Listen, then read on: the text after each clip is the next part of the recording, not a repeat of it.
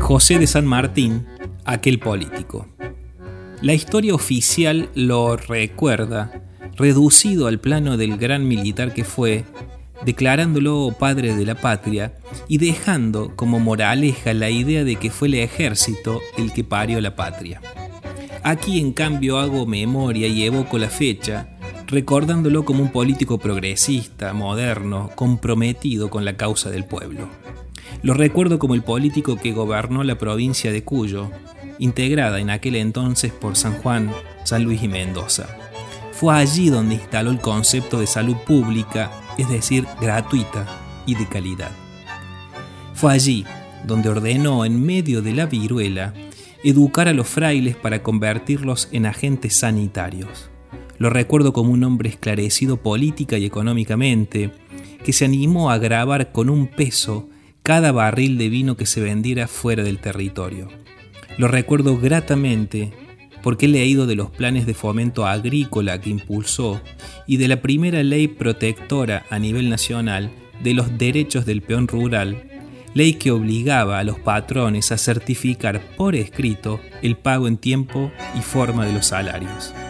Se lo recuerda aquí como un hombre pensante que se animó a enfrentar el poder real, como el político que expropió propiedades que luego convirtió en chacras comunitarias. Lo recuerdo como un apasionado por la filosofía, lector intenso y de gran apertura mental.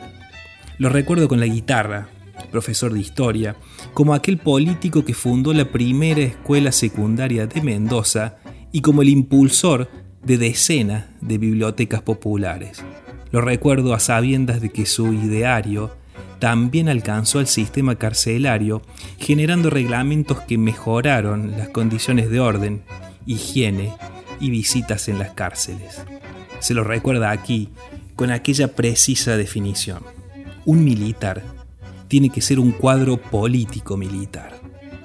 Este recuerdo destaca que las diferencias con Rivadavia no eran de tipo personal, sino políticas. Haré lo que diga el pueblo, le dijo usted. ¿Habría forma de cruzar los Andes o liberar un territorio sin un proyecto político?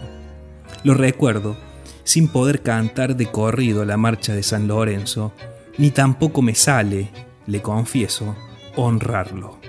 Esas cosas me alejan de usted, lo hacen inalcanzable y lo disocian de esa oposición que ningunea la política, que reivindica la extranjerización del territorio, que endeuda cíclicamente el destino nacional.